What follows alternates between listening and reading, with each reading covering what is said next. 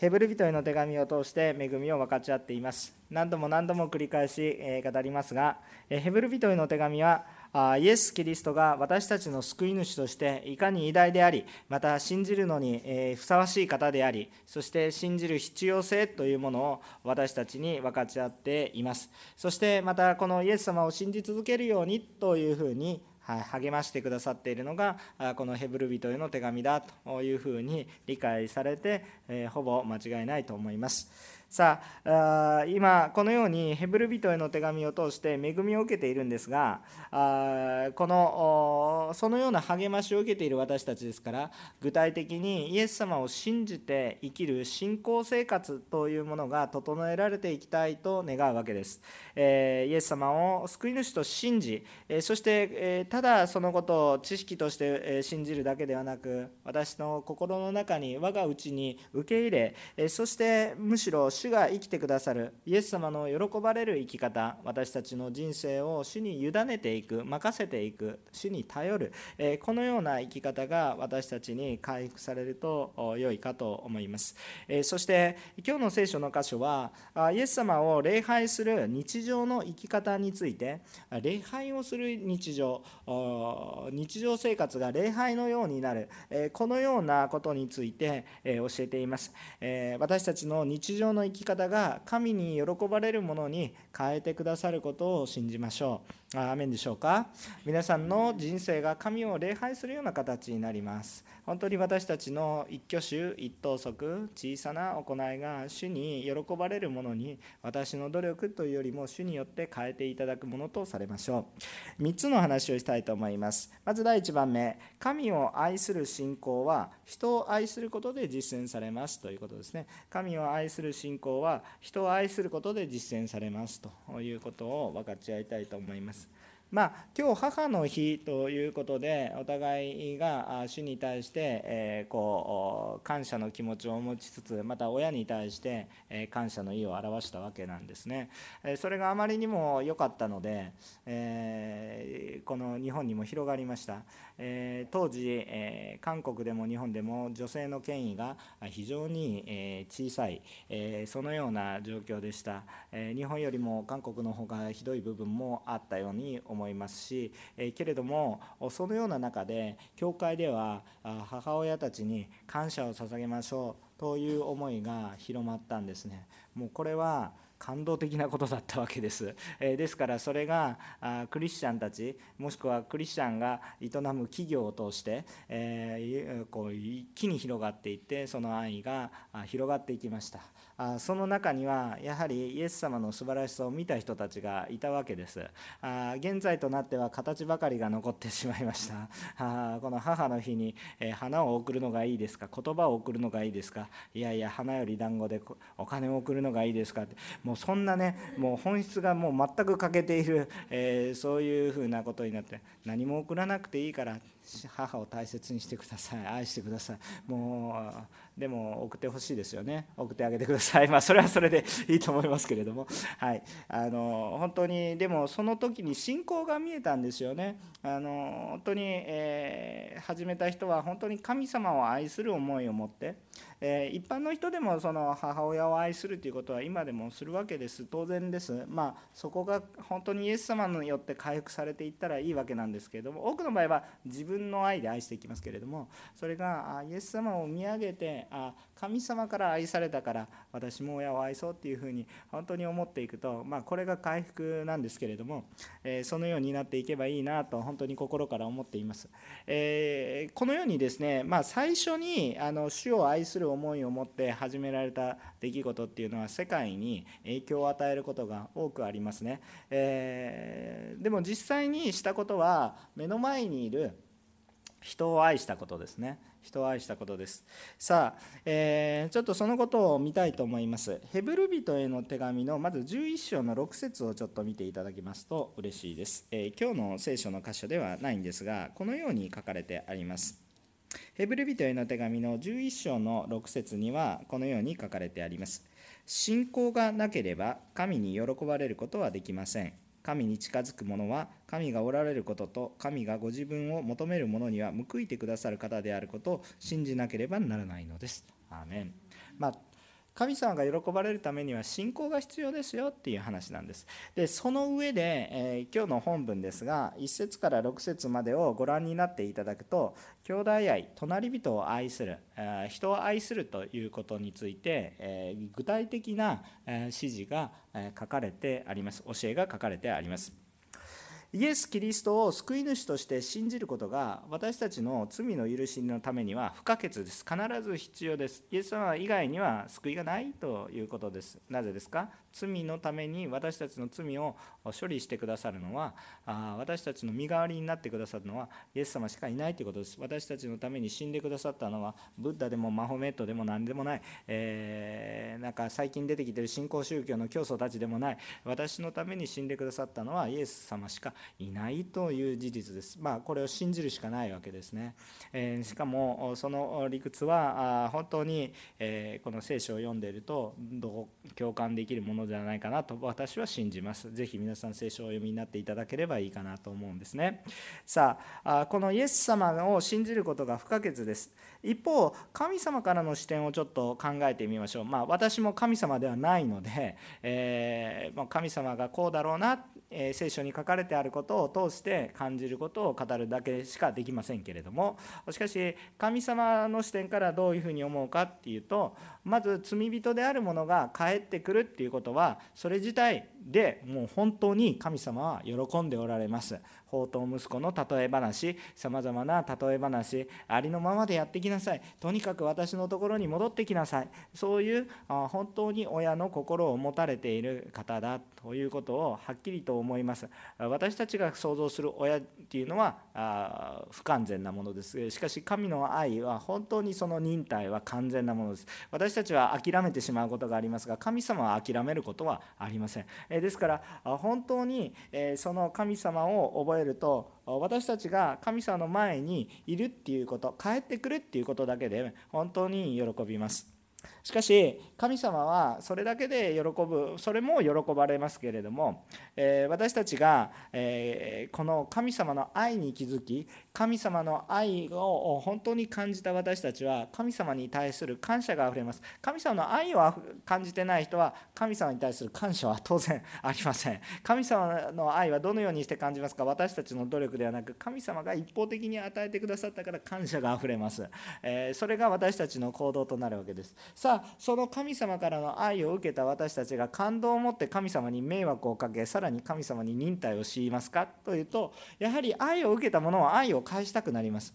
えー、本当にそういうものですね、えー、私たちの、まあ、本当に単純な心理ですけれども、えー、笑顔で接せられたら笑顔を返したいな。少なくともちょっと笑顔下手くそでもなんか迷惑かけたくないなと思います、えところが睨まれたらですね もうちょっとなんだこいつと思います。別に何の関係もないのにこうやって睨まれたらですねそういう感じになります、え私たちがいつも怒っていると怒りが返ってきます。私たちがいつも許していると許しが返ってきます。本当にそのようなものですね。私たちは神様からたくさん愛されたからやはりあたくさん愛されると少しでも愛したいなっていう思いが湧いてくるわけです。でこの思い自体も神様からのものなんですけれどもしかし私たちは少なくとも神様に喜んでもらいたいと思うようなものに変えられるんです。しかし喜んでもらうためには信仰というものが必要になるわけですね。信仰がなくては神に喜ばれることはできませんということを言われたわけです。だから私たちは神様に喜んでもらうためにああやっぱり主を信じるということを覚えなければいけないんですね。で先ほど私たちが神様のところに行くだけで神様を喜んでもらえるっていうことはまず最初に主がいるって信じたからそれで信仰が見えるので喜んでおられるわけですよね。でも私たちはその救われたものとしてこれからクリスチャンとして生きていくためには一体どうしたらいいのかって言ったらもう私は主を知っているからそれだけでいいですよということではなく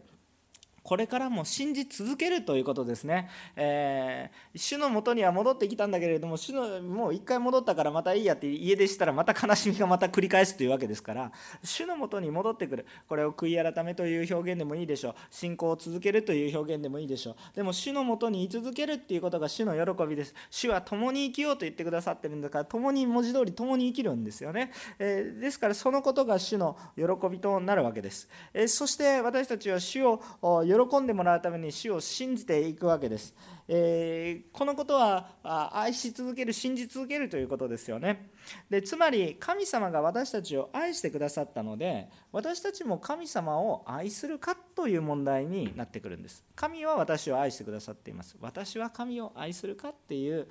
問題になってきます。しかしどのようにして私たちは主をこう愛し続けることができるでしょうか？信じるとは具体的にはどういう形になっていくのでしょうか？ということが私たちのこの神様のところに戻ってきた私たちにとって大きな課題となってくるわけですね。え真のところにいるのはいいけれどもそこで共に歩み続けるということが私たちの中で大きな課題となってくるわけです。でそこで私たちにでかい問題として出てくるのが大きな問題は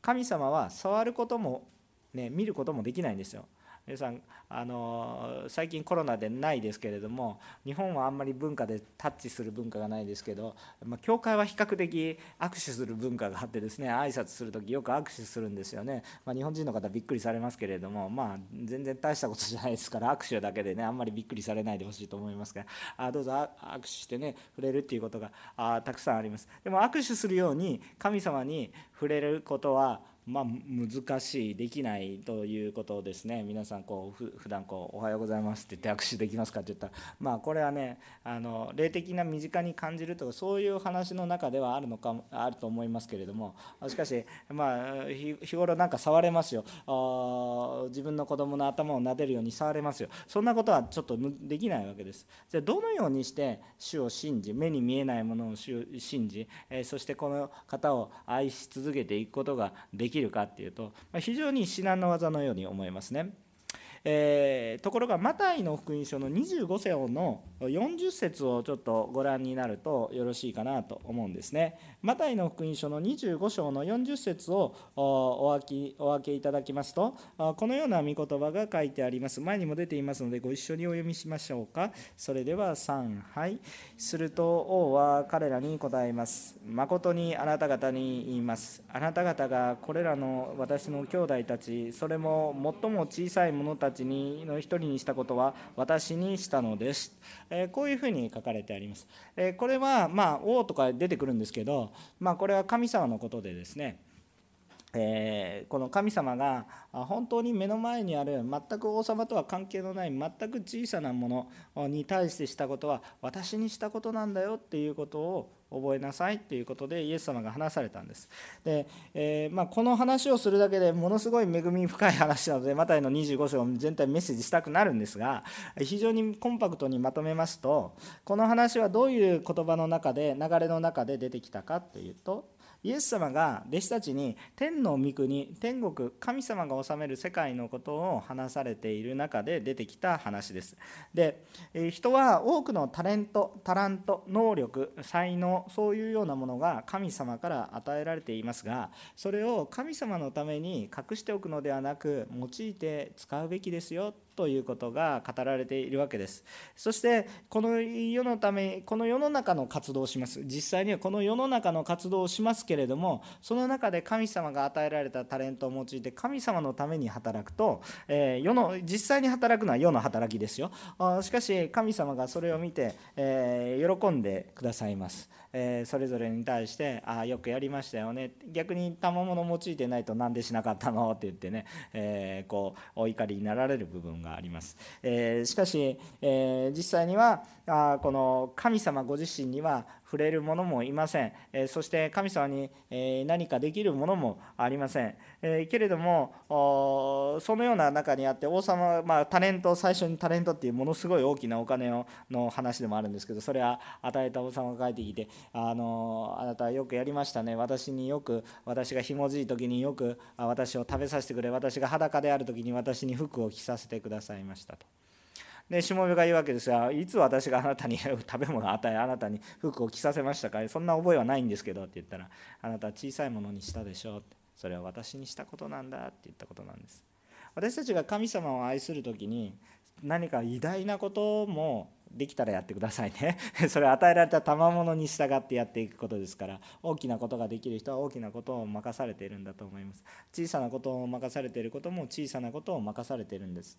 でもそれはそれ、ね、大きいからいいとか小さいから悪いとかそういう話ではないです、えー、共に主が喜んでくださいます。別に、えー、多くのタラントが与えられた人が小さい働きしかできなかったとしたとしても主はそれをどうのこうの言う方ではなくてですねその働きに合ったことを許して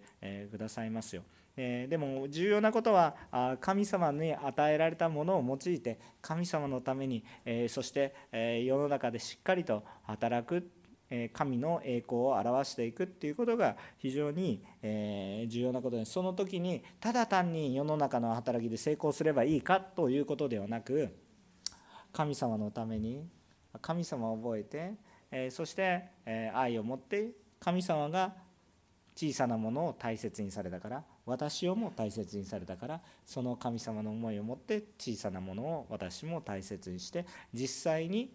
隣人に触れた時にそれは私に触れたことなんだよよくマザー・テレサが言ってましたね。あなたはこの道端のホームレスに触るのではなくイエス様の足に触るんですよとかいう話もよくされてものすごく感動しますけれどもあのそれは別にマザー・テレサが言ったことというよりはイエス様が言ったことがあ彼女を通して語られた実践されたっていうことだと思うんですね、えー、ですからこれはイエス様の言葉ですよね、えー、このつまり主イエスを信じ神を愛するとは一体何か主イエスを覚えて私たちの実際にいる隣人を愛することの中で神様の愛が表されていくんだということですね。まあ、主は別の箇所でも人を愛する立法は全てね神を愛すること隣人を自分自身に愛することこれによって全てが完結するんですよっていうお話がありますけどまさにその通りだと思います。さてじゃあ具体的に、えこの隣人を愛することで私たちの信仰が実践されていくんだということが分かったわけなんですね。それを主は喜ばれます。その信仰の実践を喜ばれるわけです。愛することだから。それは神様を愛することだ神様を喜ばれます。さあじゃあその具体的なことがようやく今日のこの1節から6節に入っていくわけです。まず1節ですが兄弟愛をいつも持っていなさいということですね。これはあのこの旧約聖書で語られるようなこの立法的な部分というよりも、え、それは形式上になってしまいますまずヘブル書で言われているのはイエス様を信じることが大切ですよだからイエス様を信じる上でその信じるということは、えー、この兄弟を愛するということの中にも信じるということの方が大きいんですけれどもその一つの適用として兄弟愛を示すということが出てきますよということです。信じる人が兄弟愛がないっていうことは、まあ、ちょっとおかしいんですね。自分だけがいいっていうふうにいくとですね、えー、それはあ少しもう一度信仰神様からの愛をもう一回受けてください。あのこうあの急いで自分でこう兄弟をしないとイエスを信じてることにならないってそういうふうになるとないもないところからないものを出そうとするのでもうこれ苦しくなってしまいます。まずまず神様の愛を確認してください。あ私がどれぐらい救われてるかどれぐらい愚かなものでどれぐらい神様から恵まれているか。それを感じるとそれを感じると愛せずにはいられなくなるんです。まるでこんな感じです。あたくさんの生物生ものってね あの生鮮食品果物とかあのお肉だとか、まあ、そういうあのこう今すぐ処理しないといけないものをドカーンといっぱいもらったんですよ。いっぱいもらったんですけど絶対に自分では食べきれない。食べきれないしこれでももったいない。腐らせてしまえば腐るしどんな良いものでも腐ってしまう。じゃあこれどうしたらいいのかなと思ったらやっぱりいいものは分けましょうって言ってバーってやったら皆さんから「ありがとうありがとう」って言われるわけです。だから皆さんがもうこの本当にもう今の生の愛をね生の愛とか変な表現ですけどもうライブでもうたくさん受けてください。そうするとそれを分かち合わないとその愛が腐ってしまうと言いますか何かこう本当にそのようにもったいない話になってしまいます、えーー、ですからやっぱり何とかしないな愛したいなっていう思いになるんです。何も持ってないのにね生もの最高級の果物何もお金も何もないのに与えるもうこれはどんどん苦しくなっていきます。えこれは立法主義に陥るそういうことです。えしかし本当に神様からの愛があれば私たちは変えられるんです。行動変わるでしょだってその愛をそのまま置いといたら家腐ってしまいますよもなくねもう配るしかないです。もう配りたいしもうもう本当に喜ばれるし、えー、本当にそのようなことが起こってきますね。ですからまずあイエス様を信じること。神様からたくさん愛を受けてください。だから神様まずイエス様を知るということ。イエス様と人格的に出会うということが何よりも重要です。だからイエス様を信じることが全てですよって言うんですよ、えーこういう理屈が分からないでイエス様を信じるだけで何が分かってるんだって言われて、まあ、文句言う人の気持ちがもう分かりますけれども本当に主を知れば知るほど自分のやってることは何もないところから一生懸命何かをやって自分でええって何とかもう本当苦しいですね。もう自転車商業創業もいいところですけれども本当にそのようなものになってしまいます。しかし神様が豊かに与えてくださいますよ。その愛を感じたら愛したくなります。愛を受けたものは愛したくなるんです。もう本当に単純な話ですね、えー、でその中で、えー、と2節にあるように旅人をもてなすことを忘れてはいけません。そうすることであの人たちは知らずに、えー、見つかりたちをもてなしました。ということなんですけど、えー、旅人っていうのは基本的に去っていきますね。ヒュッて去っていきます。で皆さんが例えば観光業とかされていたら旅人ウェルカムみたいなねたくさんお金落としてくれますからね。カモが来たカモが来たとも いやそんなこと思ってないかもしれませんけどもあのお金がやってきたと若干思うところがあるのは人間の心ですよ。まあそれね嘘じゃないでしょ？ね。あたくさん買っていってくれたら嬉しいな。たくさん幸せになって言ってくれたら。もちろんそう思ってるんですよ思ってるんですけどお金も落としていってねって思ってるでしょ？でもね皆さん旅人が来た時にいいですか？観光業をけなしてるわけじゃないでしょ？観光業ねいいと思いますね。ですからとてもいいサービスをしたらいいと思います。でもですねあのもし個人としてねやってる時にあこの旅人がいる時にですね別にこの人が私に何か利益をね落としていくから私はサービスービスするんじゃなくてむしろ私はこの人のために使えますと言ってね旅人困ってる人がいないかなって言って親切に、えー、丁寧に歩みなさいよっていうことです。それは当時の昔の文化の中にもあることです。それは本当に、えっと、今ほど旅が楽では楽しいものではない。むしろ旅っていうのは過酷で命がけだったものだったからむしろそれを助けるっていうことはお互い様ですよねっていうことです。でもこれは当時の世界の中にあっても簡単なことではなかった。ね、簡単なことではなかった。だってその旅人がどんな人だかわからないし、ねえー、強盗だっているわけだしさまざまなリスクを伴うんだけれどもしかしそれでも愛しなさいということだったわけです、うんえー、まあ、私たちの時代はだいぶ条件が変わってくるわけなんですがあしかし自分に何かをメリットを直接的に与えないようなものであっても丁寧に接しなさいよということですね。お客様だから接するんじゃなくて主が愛された兄弟だから愛するんだっていうことですね、えー、そのことを覚えましょう。私を愛するから私によくしてくださるから丁寧にするんじゃなくてイエス様が先に愛されたように罪人の私を愛されたように私たちに通して多少失礼なことをする人でも丁寧に接しなさいよそういうことが愛ですよということを示されているわけですね。えー、神様の中にあって出会いは偶然ではありません、えー、全ての出会いはその機会でありますからどうぞですねあのその機会を逃さないようにしてくださいね、えー、ぜひ良い交わりを一つ一つね別にねあの仏教用語的に一期一会だとかいう話ではないです。あのでも神様が合わせてくださったあそのようなものですからあどうどうかですね、えー、本当に死を覚えてあ本当に触れていってください、えー、そうするとですねえっ、とまあ書いてあったようにですねあのある人たちは知らずに見つかりたちをもてなしましたってこれまあ一番最初に思い出すのはアブラハムのことなんです。あ、まあ、アブラハムは霊的な人だから非常に敏感にあ神の人だなんて受け取ったと思うんですけれどもしかし、え多くの場合において、え主の人だと知らないで、えもてなしたことがあったんだということを示していますよね。えこれは旧約聖書の故事、えまあ、出来事に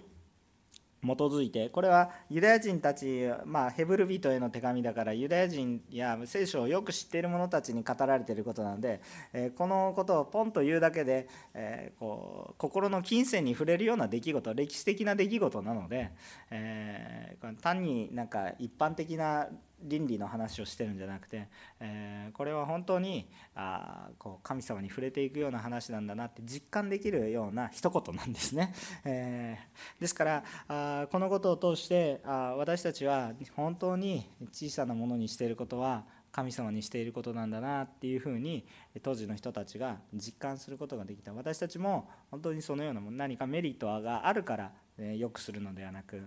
え本当に主が愛されるのでっていうところが私たちの中に回復されていくと本当に私たちの生き方が変わりますよね、えお金を落としてくれる落としてくれるはい。お客様。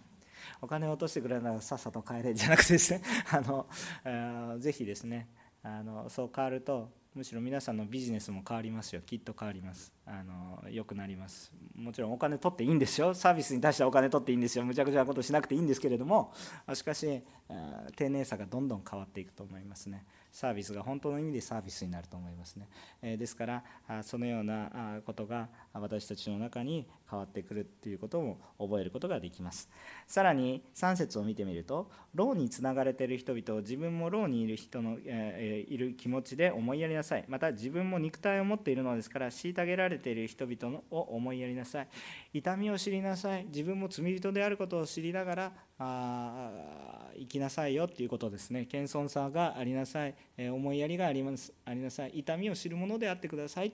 ていうことですね、えーあの牢につながれている人はおそらくこれはなんか政治犯とかいうことじゃなくて純粋に多分犯罪を犯した人っていう感覚でいいのかなっていうふうに思いますね。であの牢につながれる人であったとしたとしても思いやりを示すべきだと書かれています。これを通して愛を示すべきだということです。えー、当然囚人なので囚人としての責務を果たさないといけないんですけれども囚人だといって非人間的な扱いをしていいことにはならないよっていうことですね。えー、なぜですか、えー、全ての人は罪人です、えー、この人は牢につながれているけどじゃあ私は無実で成人潔白何の罪もありませんか？とんでもないということですね。私も罪人です。実は私も罪の牢につながれていてそれをイエス様から無条件でただイエス様っていうだけで解放されてるんですよ。でそのその罪にいる時に神様から無理やり無知で叩かれもうボロクソにされましたか？ってももしそうであったら誰も生きていることができません。私たちも神様から憐れられました。それなりに、えー、罪の責任を果たすべきこともあったかもしれませんが。しかしそれでも主は愛してくださいましたよね、えー、もちろん牢の中で別にホテルのようなサービスをする必要はないかもしれません。けれども人間として尊厳を持って接しなさいよ。非人間的に扱ってはいけませんよ。ちゃんと神様が創造された人だってこの人もケーキを終えればまたケーキって 食べるケーキじゃなくてその牢にいる期間が終えればそのこのまた自由の身になるし逆に言うと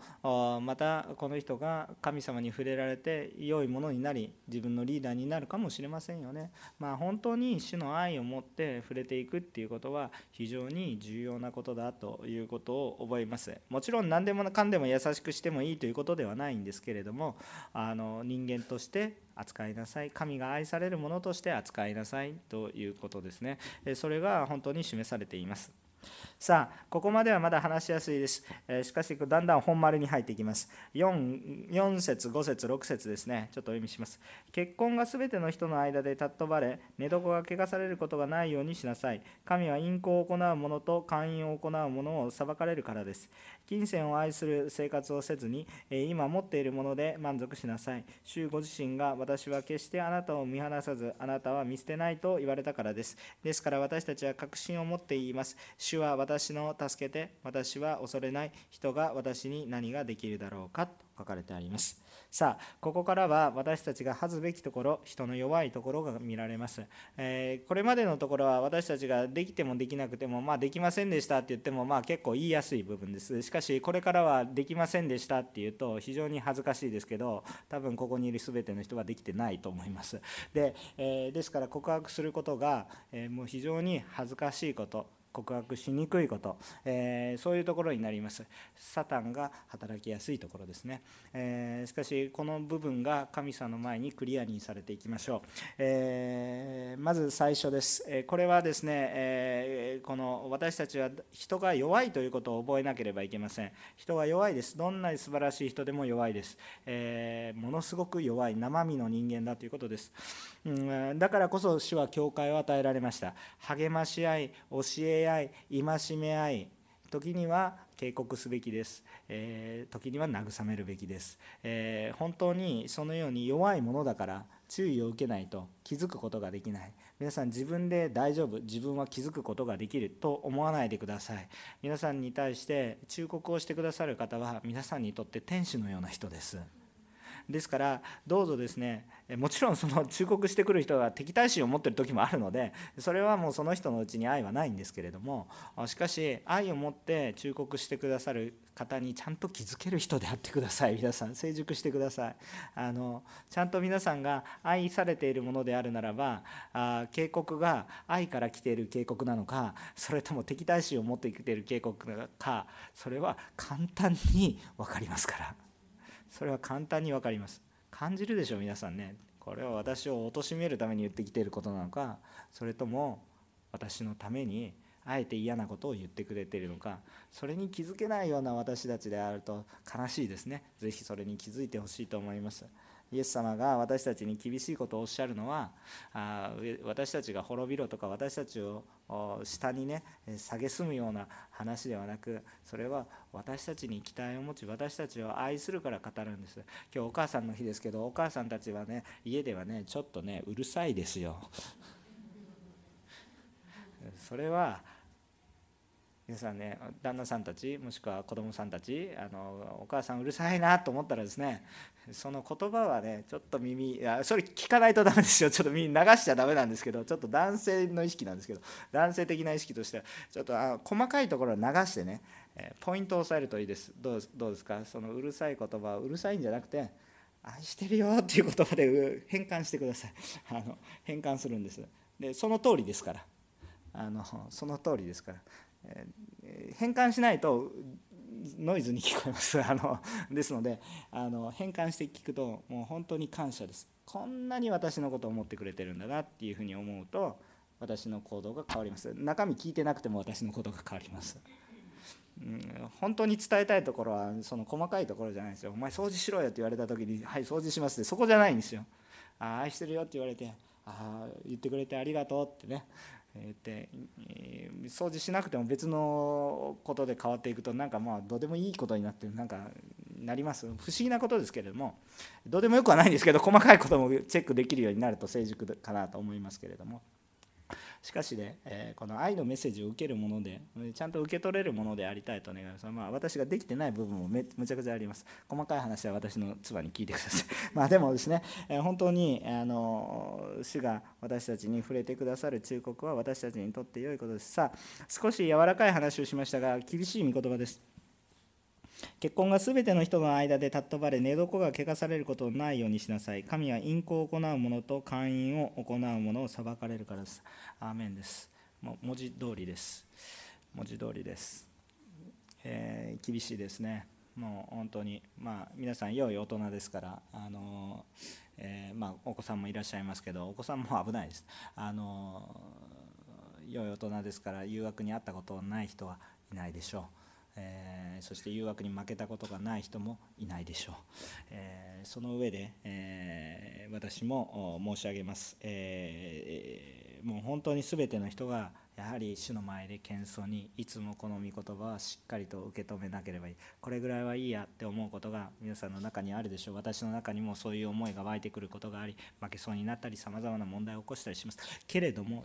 主はちゃんと明確に語っています。これは世の基準とは圧倒的に違います。もう時代遅れだとかそういう話ではありません。真理っていうのは廃れないんです。あの皆さん科学の真理って廃れないでしょ？別に、えー、今これ物が落ちれば重力が働いてるんですよ。これ別に古いとか新しいとか関係ないでしょ？真理っていうのは廃れないんですよ。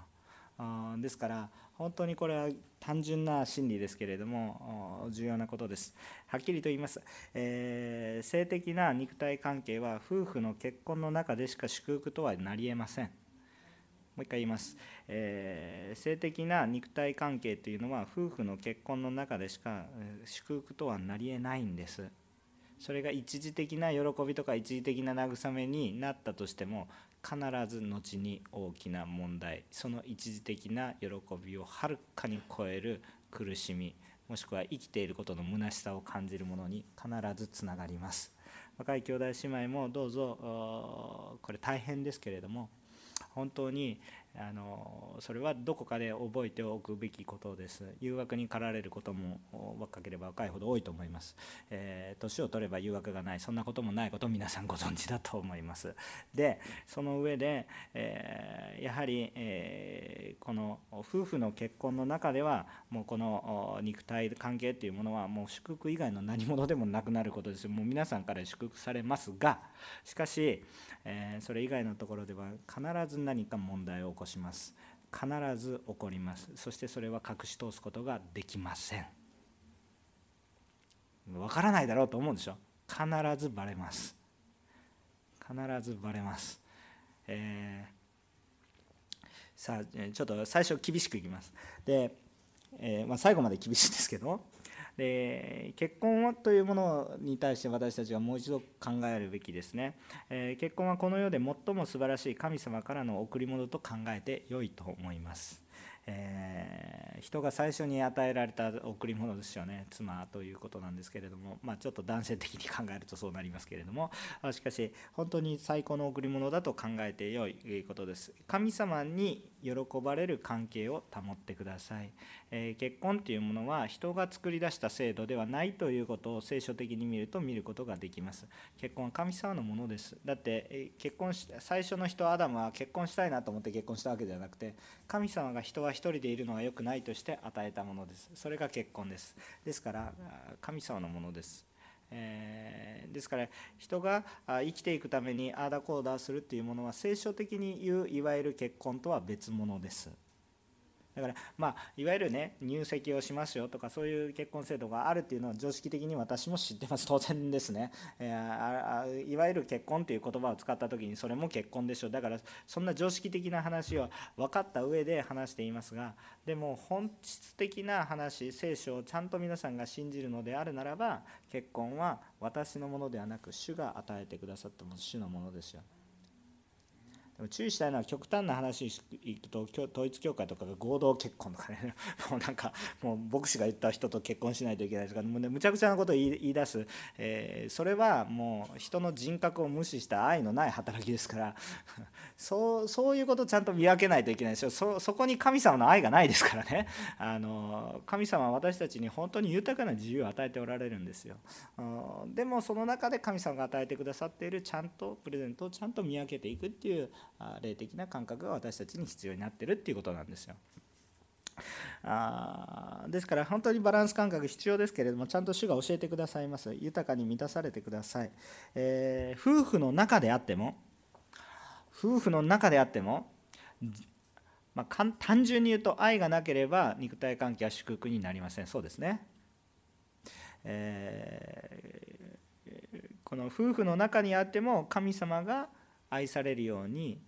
愛さなければそれはただ欲望を満たすだけのあこの道具としてしまってはいけないですね。えどうぞそのように神様の喜ばれる関係を保ちましょう。神は人を男と女に創造されました。ね、人が一人ではいるのは良くないということですね。でじゃあそう考えると何かもう自分は欲望を我慢するように感じてしまうかもしれません。もう振り回されます。もうその戦いの苦しみはもう残念ながら私の肉体も持つ人間としてよく分かりますし頭がおかしくなりそうになります。それはよく分かります。でしかしこれを神様の助けにおいて守られた時の喜びの方が大きいんです。これはね是非体験してください。あのもうねこれはねあの表現としては今言った言葉だけです。でもこれはもう是非体験してください、えー、罪の中に陥っている時よりも罪でなく神様の方を本当に神様の喜ばれることを選び取った時の解放感と充実感と喜びっていうものは正直罪を犯して一時的な快楽に浸った時の罪悪感と虚しさと愚かさに比べると運命の差があるんです。だから体験してください。でもそんな私は成人ではありません。そんなことついていけませんと思う人もいると思います。ちゃんと後で話しますからあのでもまず原則を知ってくださいっていうことです。原則を知ってください、え、これは警告です、私に対する警告であり皆さんに対する警告であります。非常に大切な話ですね、え、でもさっきも言いましたこの警告は愛の言葉ですよということです。愛の言葉として受け取ってください、えー、金銭を愛する生活をせずにっていう話が出てきます5節金銭を愛する生活をせずに今持っているもので満足しなさい主ご自身が私は決してあなたを見放さずあなたを見捨てないと言われたからですですから私たちは確信を持って言います。主は私の助けて、私は恐れない。えー、人が何に、私に何ができるだろうか。皆さん人生にお金が必要ないという人はお金で苦労したことのない人です。人生にお金は必要です。いや全然先生何言ってんですか？とか思うかもしれませんけど人生にお金必要にないというので今すぐ全部捧げて出てきた。それでそんなことは言いませんけれども冗談ですよ今のはね。でも人生にお金は必要です。本当にお金に苦労してない人はお金なんていらないって言いますけど本当に苦労した人はお金はやっぱり大切だなと思います。しかし一方で覚えることは何かって言ったらそれはそれで生活の知恵として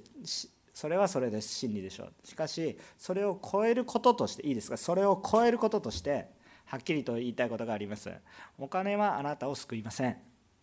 お金で買えることやお金でできることは非常に世の中にたくさんありますし全部できるように思いますけどできないことの方が多いです。そしてお金は最終的に有り余るようにあるとあなたの身を滅ぼすことがあります。ですからここのところをしっかりと覚えておかないといけません。ですからこの言葉は金銭を持ってはいけないとか商業活動してはいけないということではありません。ちゃんと働いて糧を得てください。大丈夫です、えー、お金儲けいいです。あのその お金儲けがいいっていうのはだから主戦度になってはいけませんっていう話ですこれはね。えー、重要なことは何ですかっていうとこれはお金に頼らないでください。お金があれば安心とかそういう感じにならないでください。お金あっても安心じゃないですよ。ね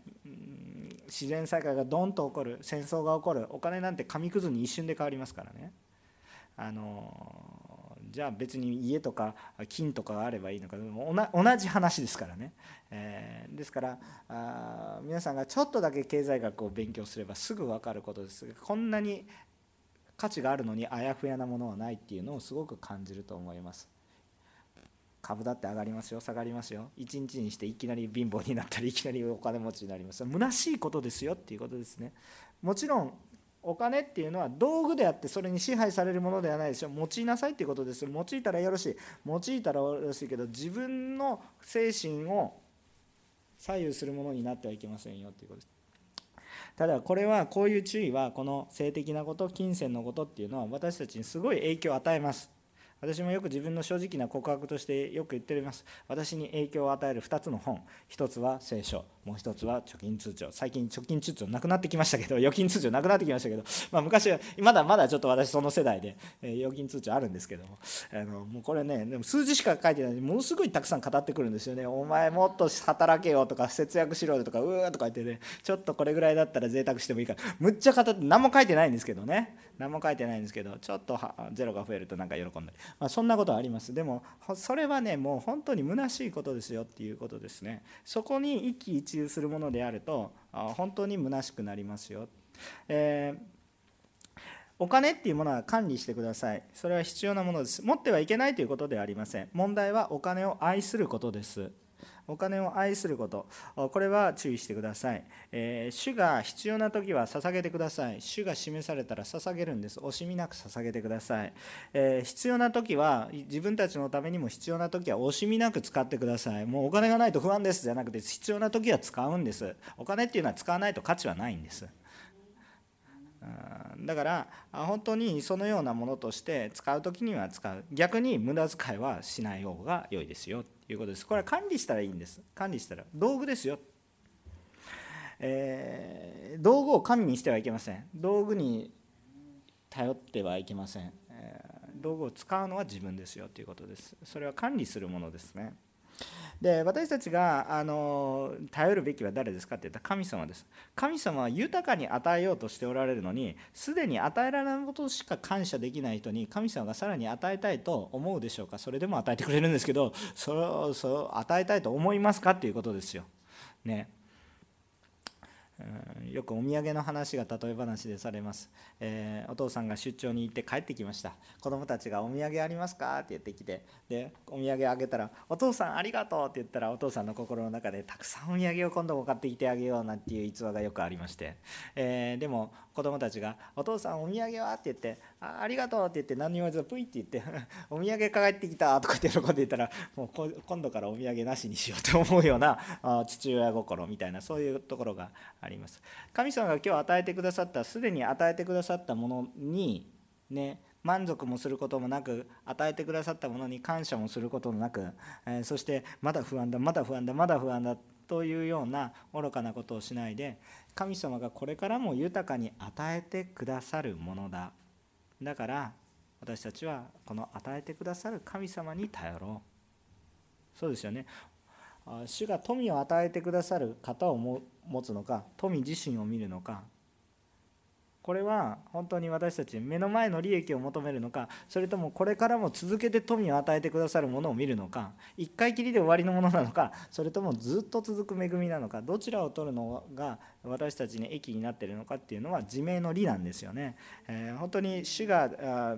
この恵みを与えてくださってるんだから主によって平安を得ましょう。もしお金がない時不安になるのは当然ですがその不安の中で主によって平安を得て今日なすべき仕事をしなすべき悔い改めがなされ主にあって平安を得て変えられると私たちの体が私たちの考えが富を生み出すものに変えられていきますから。分かりますよね。もうお金がないから私は不安です違います。主によって変えられると私はちゃんと富を生み出すものにと変えられていきます。大丈夫ですよ。あの大丈夫じゃないっていう人もいるかもしれませんけど人は変わるんですよ。本当に変わりますから。あのお金がないからもう私は終わったと思わないでください。いくらでも変わります。神様に触れられたら。あ楽か厳しいか楽じゃないかもしれませんが。しかし大丈夫です。主にあれば大丈夫。さあこれらのことは道徳的な教えでありましたけど本質的には単なる道徳ではありません、えー、道徳の話だけをするのであればこれ皆さん結構虚しい話です。そんなこと知ってるよっていう話をされたわけです。これらのことは一体何かって言ったら神を信じる信仰によって行われることです。信仰によって行われること。これらを通して私の周りも私の自身も神様の愛を感じていくようになります。主を信じてこれらのことを行う。主を信じているとこれらのことを行いたく変えられていくんだって。安心してください。主は変えてくださいます。まず主の愛をたくさん受けてください。でも重要なことはそれらのことを通して私自身が大丈夫ということじゃなくてそこで示されますから。神を愛したいなと思ったらその実践は目の前にある人たちに神様の愛を伝えていく。実際に愛する身近な人から始めてください。あのいきなり遠い人から行かなくていいから身近な人から始めていってくださいね。はい。そのようなことを通して神の栄光現れます。結構深いところからね。だから悔い改めも必要ですよ。ね、悔い改めが必要です。皆さんも今日も今日も後で悔い改めの祈り一緒にしましょう。一緒にしましょう。皆さんも悔い改めたいこと出てきたら感謝ですね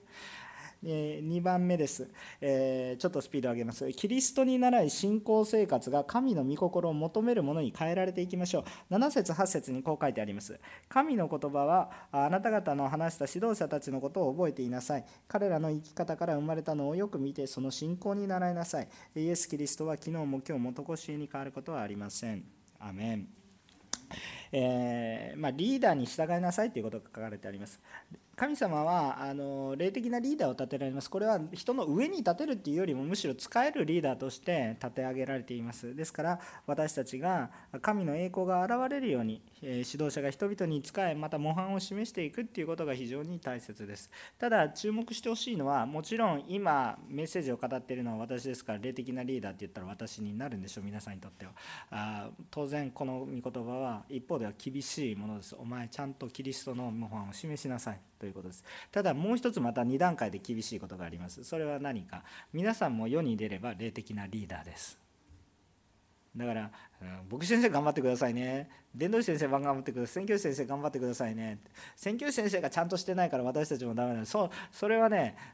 あの全然とんちんかんな考え方です。もちろんその言葉の意味は言葉自体は正しいです。言葉自体は正しいです。だからやっぱり私も神様から問われる部分は多くあります。けれども皆さんもリーダーですよっていうことを忘れないでくださいね。その上で御言葉をさらに黙想していきたいと思います。このことはリーダーにとっては大きな戒めですね。イエス様のように模範を示しなさいということが示されています。でえー、でじゃあこのまたその中に模範を示しなさいなんですけれども一方で逆に言うとそのリーダーたちだけに言ってるんじゃなくてちゃんと神様の御言葉通りに歩んでいたら人々は自分の考えがどうであれ従いなさいっていうことですよ。従いなさいっていうことですもうこれ洗脳じゃなくて自分の考えいろいろあるかもしれないけどそれが霊的なものだとちゃんと感じるならば従いなさいっていうことです。従った時に分かる恵みっていうものがいっぱいある。でもこれは一方でリーダーに対しては非常に大きなチャレンジですよね。だから本当に肉的な欲望で話しているのか霊的なことなのかっていうのはちゃんと見極めていかないといけないっていう責務があります。でその責務は皆さんも負ってますよっていうことです。あの皆さんだけに手貸してるんですが私も持ってます。っていうかこのメッセージは第一義に私のメッセージ私に語られてるメッセージ。でも皆さんにも同じように多分同じぐらいのレベルっていうかあんま変わんないですからね、え皆さんが行くところに行ったら皆さんが霊的なリーダーですから。ですから基本的にあんまりレベルの差はないのかなと思います。けれども一義的には今私が語ってますから私が一番悔い改めるべきです、えーでも残念ながらねこのちゃんと神様に従いなさい、ね、そして霊的なリーダーに従いなさい。牧師に従いなさい。っていうことに対して皆さんが一定程度抵抗感を感じるんじゃないかなっていうふうに正直に思います。でそれは私が悔い改めるべきところです。あのもうそれは別に言い訳の余地がありません。あの残念ながら人間のリーダーは過ちを行うことがあります。だから従いたくないでしょう皆さん。でも本質的なリーダーはイエス様です。だから私たちが整えられて整えられてみんなが従いたいと思えるほどまでに私も砕かれないといけない。逆に言うと皆さんも同様です。御言葉に従うことに抵抗感を感じないほどに私たちが整えられると神様の働きは豊かになります。そうでしょ単純にそうでしょあこの人の言ってることに従いたいなって思える私たちになったらいいんです。でもこの人が言ってることはこの人がしたいことを言ってるんじゃなくてそれは私たちのためでありまた神様の技だなって感じたら従いたくなるでしょ例えば私が皆さんを利用してると思ったら長い話も聞きたくないし毎週礼拝なんて来たくないでしょ。でももし私が本当に皆さんのためにいろいろ文句言われても一生懸命話をしているもしくは文句を言われてもこう仕えている姿を通してそれが皆さんのためでありまた神様からの恵みがあふれていることだって分かったら来たくなるでしょ。う礼拝したくなるでしょ。うだから私ももっと砕かれないといけないしきっと神様はそう変えてくださるし皆さんもそうなりますということです。皆さんも通して神様の恵みが豊かにあふれるものになりますそれは皆さんの想像を超えますだから霊的指導者が牧師や宣教師もっと言うならば教会がクリスチャンが神様の言われていることに他の人たちがそのまま従いたいと思えるほどに霊的な姿が回復されていくことを信じましてそこには砕きや悔い改めが必ず必要になってくるんだ。いうことですね。ですからそのことは私たちは覚えておかなければなりません。9節から14節を読みます。9節から14節1節ずつは読まないんですけれども、ここに書かれていることは2つのことが書かれてあります。これは旧約聖書の事項において書かれていることで、1つは罪の清めの話、もう1つは食物規定ですね。何を食べていい、何は食べてはいけない、何々が汚れていて、何々は清いから食べてよいっていう、そういう話がされています。えーこのヘブル人への手紙っていうのは先ほども言いましたように旧約聖書をよく知っているヘブル人つまりユダヤ人イスラエル人について、えにまあ一番最初に読むだろうと思って想定して書かれているものですから旧約聖書のこのことに対して知識があると思われている人に書かれています。えですからこの旧約聖書の出来事を話すと彼らは敏感に反応するんですね。で慣れ親しんだことだから分かりやすいんですね。ですから今日も今このところも旧約聖書の話がたくさん出てきます。旧約聖書にも単純に言うとちょっと難しい話をものすごく単純にすると旧約聖書に基づく礼拝のスタイルについて書かれてあります。でそれが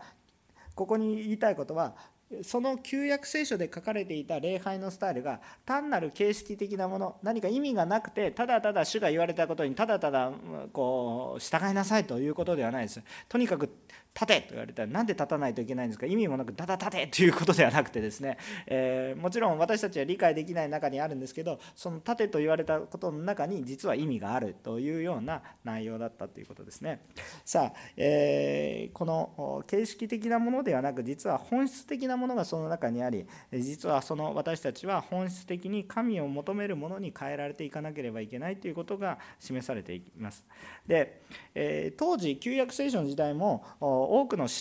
この霊的な指導者がいました。そして主に立ち返れ。御言葉をちゃんと守りましょう。聖書に書かれてある通り行きましょう。なんかさっき私が言ったことと同じようなことを言い続けた人たちがいたんです。熱心にされました。私よりも熱心にされました、えー、そういう方々がいました。あしかしそれがだんだん厳しく教えたは教えたんですが形式的なものになってしまいました、えー、しかし本来はそれらの形式にも本来は表したい本質的な意味があったんです、えー、本質的な意味があってそれを形にしたんです。ところが形だけが残って本質が消えましたっていうことなんですね、えー、ですから本来の意味を思い出してくださいねっていうことです。初めに教えられた食物規定罪の清めの捧げ物についてはレビ記を参照されると良いと思います、えー、罪の清めの捧げ物についてはレビ記の4章また食物規定に対してはレビ記の11章を参考にされると良いかなと思います。あ説明書みたいな感じです。しかし、えー、そこから恵みを受ける人がいるでしょう。そしてそこを読んでみると面白いことにレビ記の4章にはまず最初に人間としている祭司から始まって罪の清めをなしなさいということが書かれてあります。先ほど言ったことと同じことが書かれてようやく今になってまたつながってくるわけですけれども旧約聖書も新約聖書も一貫して同じメッセージを語っているんだなっていうことは感じることができるわけですよね。まずやっぱり祭司から清められていかないといけないリーダーから変えられていかないといけないっていうことですね家のリーディングをしてる人は誰ですか？旦那さんたち家のリーディングをしてる人あなたから清まりなさいあなたが祈るものにならないで家族に祈らせていて何が楽しいんですか？あなたから清まりなさいってことですよ。ねまあ、本当にこのことは示されています。壮年の祈り会が今続いています。ぜひ参加してください。えーえー、そのように私たちに本当に語られることっていうのがあるんですけれどもしかしこれらのことはキリストを理解させられるための準備です。キリストを理解するための準備です、えー、これらはむしろ準備であって本丸本番はこのイエス・キリストのことだったんですね。で実際に神殿の中にもその罪の清めのために捧げられる生贄を捧げるところがあるわけですけど、まあ、それは神殿の外の中で結構行われますよ。幕屋の外神殿の外で行われることがありますよ。イエス様の十字架もそうでした。あそのイエス様の城壁の外宿営の外で、え十字架にかかって、えまた外に埋められるということなんですね。でこれが一つのモデルなんです。で、えー、まあ、細かい話をちょっと飛ばしながら話しているんですけれども、えー、ここで覚えておきたいことは13節ですね。ですから私たちはイエスの恥ずかしめを身に負い、えー、宿営の外に出て身元に行こうではありませんか。えー、本来であるならば、えーと、神殿の中に一番清いところがあって死聖所と言われるところがあってそこに神様の臨在があふれているはずだから神様の前に行こうっていうと神殿の中に入っていかないといけないんですよね。ところがこの今ここで言われているのはイエスの恥ずかしめを身に負い宿営の外に出て神殿どころではなく人々が住んでいるそのエリアからさらに出て外に出て神に会いましょうっていう話をしてるんであれ逆方向に行ってるのになぜ神に会うのかっていう話なんですけどなぜだと思いますか？そこにキリストがいるからです。人が建てた建物の中にキリストがいらっしゃればそこももちろん清いところですけれどもつまり人が建てたものだからそこに必ず人がそこにいるとか言って、えこういうふうに規定するものではなく主がいらっしゃるところが清いところなんですね。だから私たちは主についていかないといけない。ということですね。私たちは主に従うものでなくて本当のリーダーに従いなさいっていう話からつながっていると思うんですよね。霊的なリーダーが言ってることに従いなさい。でも本質的なリーダーはイエス様ですよ。でイエス様が行かれるところに従いなさい。だからイエス様が愛されるものを私たちは愛するんです。私たちが愛したいかどうかじゃなくてイエス様が愛されるものを私たちも愛したいと思うように変えられますから大丈夫です。イエス様に従っていれば。その良さが分かるので、えっとイエス様が見られているもの。女教会も最初ねあのこれ愛の押し売りじゃダメなんですけれども押し売りじゃなかったからラブソナタ続いてるんですけどやっぱり韓国の人たちが日本を愛するって社会的に言うとちょっとあんまり違いますよね。方向性違うんじゃないですか。民族ね皆さんねおんのり協会の中にいても、えーと、この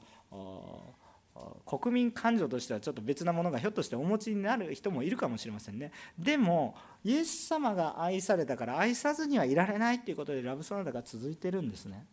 むしろイエス様が許してるのになぜ私が許せないとかでは日本人の立場でちょっと言いにくいんですけれどもあのというふうに韓国の人たちが言ってくださってるので今も続いてるんですね。それに感動する日本人の方々もいらっしゃるんですね。でそれは一体何かって言ったらそれは神様の心が現れてるからそこに信仰が見えるからです。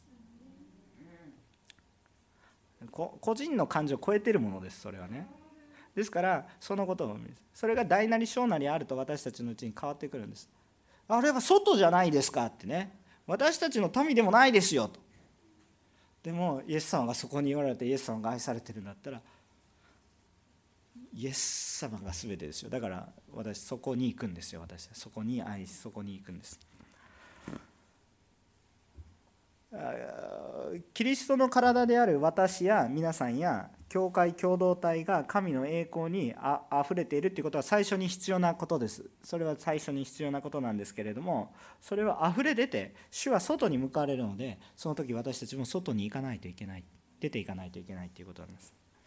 私たちの信仰生活がカムとゴー来なさいと行くですね、come and go ですね、come and go。これがはっきり、えー、2つとも喜びとなっていなければいけません。えー、これは主が指してくださいます。まだ、まあ、私たちの中で整理しておく必要はありますけど、これは主がなしてくださいます。私たちの中に come and go がはっきりしないといけないです。もう本当に礼拝が豊かなものであるべきです。神様を喜んで、ぜひこの礼拝に行きましょう。回復しましょう。共に集まって祈りましょう。これは大切なことです。これは本当に大切なことですしかし主が時が満ちると溢れ出すのでやっぱり満ち溢れるので主が出ていかれるんです。で出ていかれるって私たちを見捨てていかれるんじゃなくて共に行こうって出ていかれるんです。その時に私たちも行こうって行かないといけないです。ゴーって主が行かれてるのにいやここが恵みですって言って言ったらダメです。あの私牧師ですのでよく分かりますけど牧師も教会の中だけにいると教会堂の中だけにいるとホーリーでいいかなと思うかもしれませんけど信仰が腐ります。だからですね、時々副牧師先生もですね、選挙の場に送り出してください。メインの牧師であろうと選挙の場に送り出してください。でも送り出すと皆さん普段礼拝するのが大変になります。むちゃくちゃ大変になります。副牧師先生も牧師も出ていったら皆さんがメッセージしないといけないです。まあ、あんまりそんなむちゃくちゃなことをしないで多分誰か呼んだりもするかもしれませんけど礼拝の準備皆さんが全部しないといけなくなりますでもそれも恵みですリーダーがちゃんと主のビジョンを見るように送り出してくだされば幸いです。ちゃんと戻ってきますから安心してください。カムゴーですから。もう本当にそのようなものとなりたいですね。あ神様のもとに立ち返れ。噛むっていうのがまず回復しないとダメですけどでも主は「ゴー!」って言われるんですよ「行け!」って、ね、聖書を見てください。2つの言葉で集約されてるでしょ。帰ってこい。立ち返れ。悔い改めよう。でもなんかもう一つ別のこと言ってるんですよ。あなた方は全世界に出て行ってあなた方は行って御言葉を伝えなさい。行って征服しなさい。そういうことをここから出て行きなさいっていうことも同時にかかっております。でもそれはもういることに意味がないってことです。その場も祝福しかし私たちがまた連れ帰るところも必要なんです。だからカムGO は2つとも祝福されて GO GO GO GO ばっかりやってたらダメですね。なんかねどっかの芸能人みたいになりますけどちょっと古い古い人間ですけど。 GO GO GO だけでもダメです。これそれも一辺倒でわけわからなくなります、えっと、ちゃんと COME もないとダメなんです。ホームがないとダメです。ちゃんとでもそれは主が示されています。でも主から豊かに示されていたらもうやっぱり GO になります。私たち GO というものでありたいと思いますし実際に行った時に主の愛を示すものでありたいと思います。15節16節を読みます。それなら私はイエスを通して賛美の生贄皆をたたえる唇の果実を絶えず神に捧げようではありませんか？善を行うことと分かち合うことを忘れてはいけません、えー、そのような生贄を神は喜ばれるのですと、えー、そういうようなことが書かれてあります。えここ3番目のポイントは信仰は実践しましょう。信仰を持って実践をしましょうということですね。15節から16節を読みましたが、私たちの信仰生活は概念的なことでは終わりません。信仰生活というのはいつも実践的です。現場主義です。あのだからやっぱ GO がしっかりしてないとダメなんですよね。あの実践主義の信仰っていうのは頭で理解して分かるものじゃないですっていうことです。実際に委ねないと分かんないんだから。だって信仰とは何ですか？目に見えてないものを信じていくことでしょ。起こっていないことが起こると信じてじゃあどうするんですか？起こるから勝手にやってくださいじゃなくて一歩踏み出すんでしょ？実際に踏み出していった時に本当に起こったっていうか踏み出すまでは起こってないんですだから実践が伴うんですあの実践のない信仰ってないんですね実践があるから信仰今度のラブソンだったら勝手に神様が働かれているからああよかったねって美味しいところだけ取ろう。そうではありません。私たちがロークした時に神様が働かれる恵みが豊かにあふれることです。捧げた時に仕えた時に主の恵みがそれ以上にあふれていきます。ですからやっぱり私たち信仰を持って前にいつの時代でも信仰が見えると喜びです。それはレベルの差がありません。あの小さい子供が私はイエス様を信じたいねって小さい子供が言ってそのそこにも信仰が見えますし大きな国のリーダーが悔い改めてもう愚かな政策をやめますっていうことももしそこの中に死を恐れる信仰が見えたら神様ものすごく喜びます。でもこのこの2つに神様の喜びの差はそんなにないです。重要なことは何をしているかというよりも信仰が見えるかということです。例えば私がたくさんの献金をしてもそこに信仰がなければ神様は喜ばれますか喜ばれませんかって言うとあのさっきさっきから捧げろって言ってるのにそれは捧げる必要もないし喜ばれないことです。だからそういう必要もないです。あの信仰が必要なんですよ。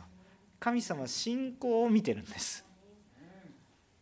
何をしてるかっていう具体的な行動よりもだって神様にとって私たちの行動なんてあってもないようなものでしょ正直言うと。ね。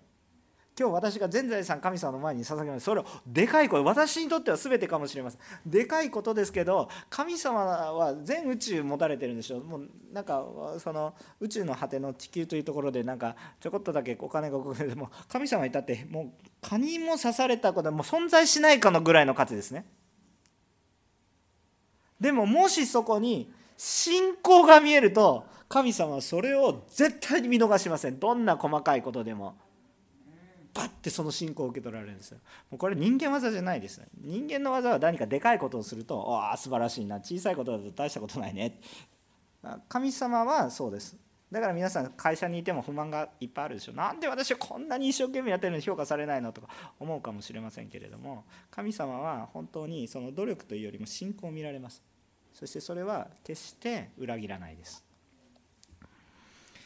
だから私たちの信仰の実践を見るんです。でこれは形式的にはなってはいけないです。しかし信仰というものに形式がない信仰もありません。私は妻を愛します。でも何にもしませんはこれは愛していないことになります。何かをします。プレゼントをあげたり家事のお手伝いをしてあげたり大切にする言葉をかけてあげたりします。愛愛もそうですよね。だから愛ですよね。これ。信仰を持って愛愛していくわけですよ。愛していきますがじゃあ、えー、家事をします。プレゼントをします。何か愛の言葉をかけます。心にはないけど。じゃあ伝わりますか？何も伝わりませんよね。何をしているかは重要ですよ。何をしているかは重要ですよ。形はあります。けれども重要なことはそこに信仰がなければ虚しいですよ。だから今日私たちの教会ができる小さなことがあるでしょう。何もないはずがないです。何もないはずは絶対ないです。皆さん体ありますよね。唇ありますよね。家も持っておられますよね。持ってないかもしれませんけど。あある程度財ありますよね。何もできない。全部できないけど。例えば難民の皆さんを全部受け入れるか全然できないし1人受け入れるだけでも大変かもしれないけれども。じゃあ何にもできないかって言ったらこれもまた嘘ですよね。全部できないけど何にもできないことはね何かあるんですよ。でそれが主から示されて私たちの中で示されたことを一つ一つ祈りながらこんな私でできるでしょうか？できないことを主が見せてくださいます。だから信仰が必要なんです。できることを示されたらあんまり信仰いらないですよね。今日皆さん手を挙げてくださいとか言われたらですね。これあんまり信仰いらないですよね。でももし私が今例えばもう私もうすぐ40になるんですが 四十四十肩になりましたとかなってないですけど多分この先になるかもしれませんけど。四十肩になりました。でも主が手を挙げなさい。いや上がらないでしょうと思いますけど主が言われたから上げてみます上がったみたいなね。そういう世界ですよ。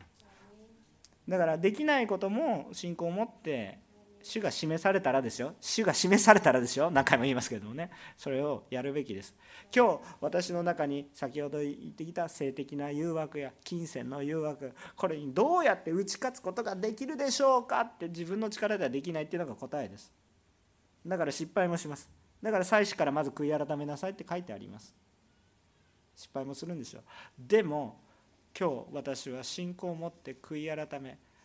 失敗するかもしれないけどけれども私は神様の前に出ると決断と決心を持っていくと不思議な宮座が皆さんの中に起こってくる。これは信仰を持って一歩踏み出すことなんです。これは厳しいぐらいに信仰を見られる主がいらっしゃるんです。でも逆に言うとその信仰があれば主が成し遂げてくださいます。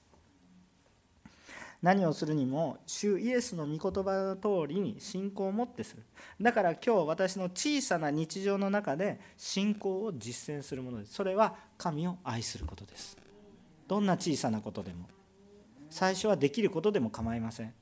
できることであっても信仰もできることでも今までしてなかったことであるならばそれを信仰を持って始めていくんです。それは信仰を持って始めて今日御言葉を聞いて何か示されたから始めてください。あなたの人生がほんの少しのことで劇的に変わります。神を愛する愛の実践。結論的な話ですが隣人を愛することによって実践がなされていきます。何をするにもイエス様を信じる信仰を持って行いましょう。えイエス様をそしてただ信仰を持ってえ何か行うことだけをするんじゃなくてちゃんと唇を通して告白していきましょうね。賛美の生贄を捧げましょう。賛美の生贄って言ってるんです。生贄つながりで。教会の中だけでハレルヤって言ってるんじゃなくて家でも会社でも主をちゃんと告白してくださいね。生贄はどこで捧げるんですか？外に行ったでしょう。信仰の実践を通して主に喜ばれるものとされましょう。今度宮崎ラブソナタ使えるものとなりましょう。また今ウクライナロシアの戦争が起こっていますがまだ行ったり来たりするのは私たち難しいですけどぜひ夢物語が遠い国の話だとか思わないで目の前に来ている難民の方々に対して少しでも関心を持てる私たちになったらよいしそしてまた